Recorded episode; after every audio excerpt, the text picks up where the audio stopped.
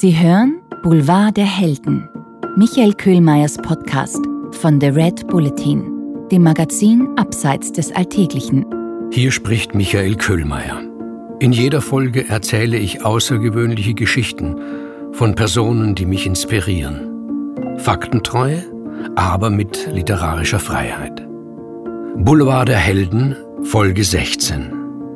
Diesmal geht es um Bob Dylan und Bobby Fischer um das Treffen zweier Exzentriker. Der eine Sänger, der andere Schachweltmeister.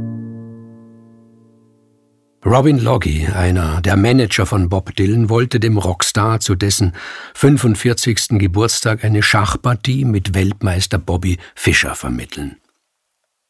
Loggy hielt die Idee geheim, selbst vor seiner Frau und deren Sohn. Denn erstens war er nicht sicher, ob er Erfolg haben würde, zweitens war in Dillons unmittelbarer Umgebung eine Art Wettbewerb ausgebrochen, der umso kopfloser wurde, je näher der 24. Mai rückte. Wem gelingt es dem Chef etwas zu schenken, das ihn einigermaßen in Erstaunen versetzte? Es ging nicht um wertvolle Dinge, daran lag diesem Mann nicht viel. Es ging darum, ihn zu überraschen, Originalität. Der aufbrausenden Entscheidungswut Dillens wäre es zuzutrauen gewesen, so Loggy, dass er als Dank die Hierarchie seines Managements neu ordnete. Loggy war neu im Rockzirkus, hatte aber bereits begriffen, dass Mr. Dillon den Gesetzen dieses Zirkus nicht folgte, ja, dass er diese geradezu verabscheute. Er beauftragte eine Detektei in Santa Monica, den Schachgroßmeister aufzuspüren und sich mit ihm in Verbindung zu setzen, verschwieg aber, worum es sich handelte. Mr. Bob Dylan wolle Mr. Bobby Fischer sprechen, das war alles. Das musste genügen. Das würde in aller Welt genügen, warum nicht bei dem originellsten Schachspieler der Welt. Der Erfolg war prompt. Es stellte sich heraus, dass Fischer Dylan ebenso bewunderte wie Dylan Fischer.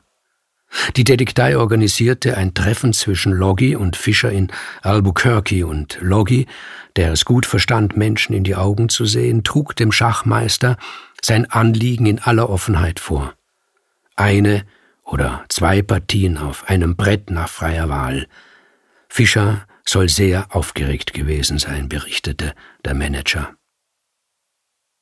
Am 23. Mai 1986 holte Robin Loggy Bobby Fischer mit einer Limousine am Flughafen in Los Angeles ab und sie fuhren nach Malibu, wo sie in Loggys Haus in der Colony bis knapp vor Mitternacht warteten.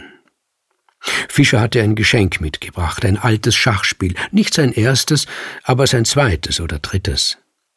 Die Figuren waren so abgegriffen, dass sich Schwarz und Weiß kaum mehr voneinander unterschieden. Ein wertloses Ding, aber durch den, der es gebraucht hatte, wertvoll geworden. Ein originelles Geschenk. Loggy gab Fischer einige Instruktionen und schließlich fuhren sie hinaus zu Dillons Haus, passierten die Wachen und betraten über den Strand die Veranda. Bob Dylan sei allein gewesen. Er sei auch nicht betrunken gewesen. Loggy sagt, er sei auf der Veranda gesessen und habe mit sich selbst Schach gespielt. Das habe er damals oft getan. Dylan erkannte Bobby Fischer sofort. Die Wirkung war überwältigend auf beiden Seiten. Es seien sich diese zwei Großen, diese Giganten gegenübergestanden wie kleine Fans. Dylan in einem schmutzigen T-Shirt und grün-rot gerauteten Shorts. Fischer in dunklem Anzug, weißem Hemd und Krawatte. Und wenn nicht er, Loggy, eingegriffen hätte, hätte es geschehen können, dass gar nichts geredet worden, dass gar nichts geschehen wäre. Loggy nahm den beiden sehr vorsichtig mit viel Fingerspitzengefühl die Schüchternheit. Er habe Drinks gemixt, die beide abgelehnt, Witze gerissen über die sie nicht gelacht hätten. Schließlich habe er Bobby Fischer an das Geschenk, nämlich dieses alte Schachspiel, erinnert.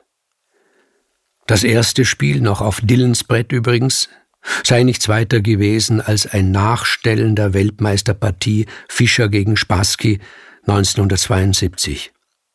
Dillon kannte die Partie auswendig und Fischer erinnerte sich auch noch recht gut. Dillon fragte, ob es unbescheiden wäre, wenn er seine Interpretationen dazu abgebe. Und Fischer hörte aufmerksam zu. Er denke sich, sagte Dillon, so jedenfalls offenbare sich ihm diese Partie, dass Fischer schon nach den ersten acht bis zehn Zügen das Ende geahnt, wenn nicht sogar schon vorausberechnet habe. Die Partie ähnle in ihrem Aufbau einem Spielfilm aus den 30er Jahren. Eine überlange, flach ansteigende Exposition, die plötzlich zum Höhepunkt aufschnellt, nämlich dort, wo Spassky seinen Springer zu opfern glaubt, in Wahrheit jedoch sowohl den Springer verliert, als auch in der Folge den Turm blockiert und das Ganze ohne Fischers Königsbauern zur Deckung der Dame zu zwingen, wie Spassky vermutlich geplant hatte. Von da an, so Dillon, nehme die Partie einen auch für den Laien voraussehbaren Verlauf, der zwar kürzer, aber ähnlich flach abfalle, wie die Exposition aufgestiegen sei. Zum Schluss ein einfaches Matt ohne Schnörkel. Bobby Fischer gab ihm recht. Und Dylan war begeistert. Von der Partie und von seiner Interpretation und fragte, ob ihn Fischer zur Gitarre singen hören wolle. Loggi, der die beiden die ganze Zeit schweigend betrachtet hatte, bat Dylan um den Vorzug, die Gitarre aussuchen zu dürfen.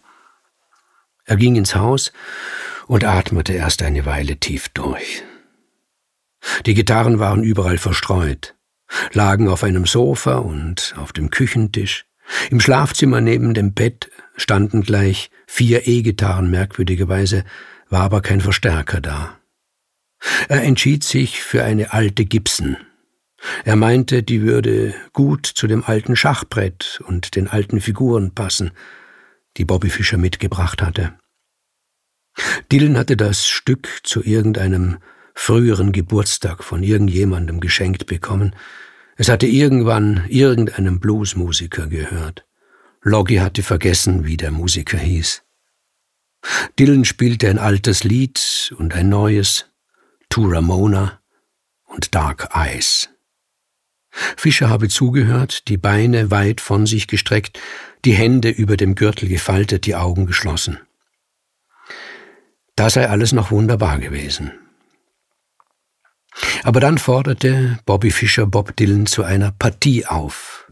So war es ausgemacht. Und zwar eben auf jenem alten Brett mit den abgegriffenen Figuren. Dylan habe Weiß gezogen und die Partie begonnen. Er habe schnell und nachlässig gespielt.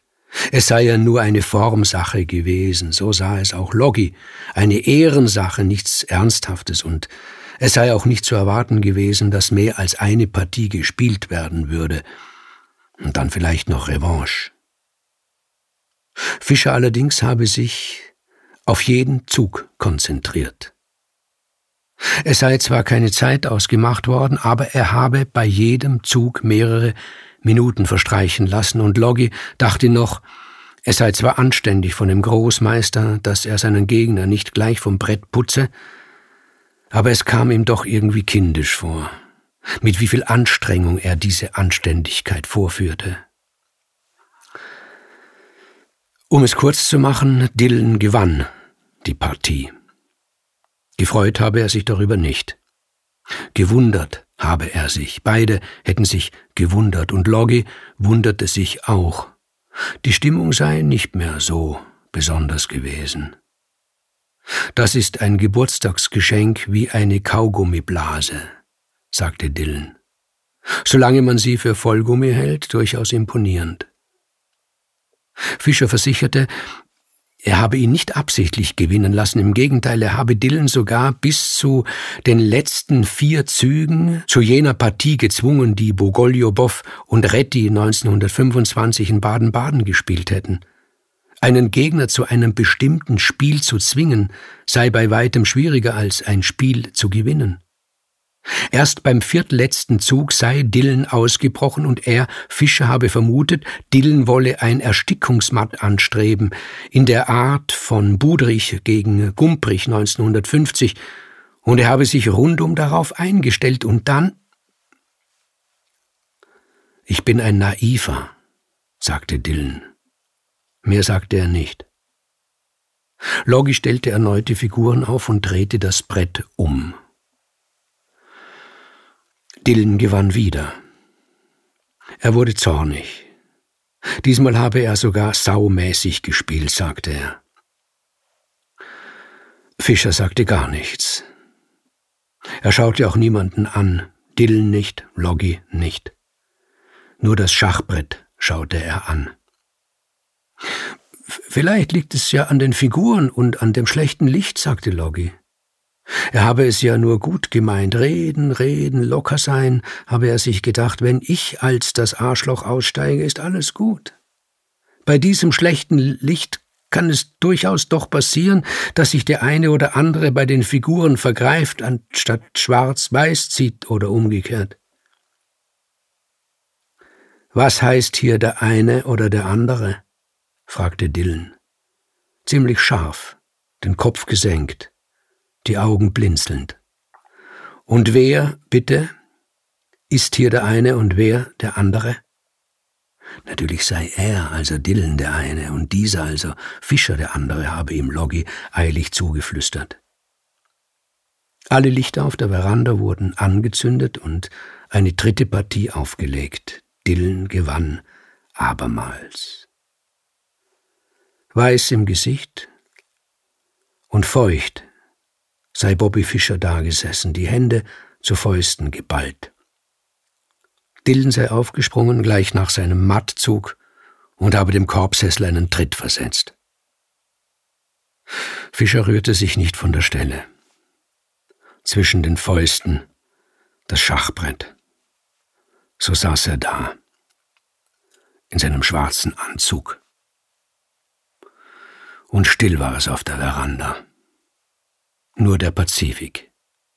Nur der Pazifik.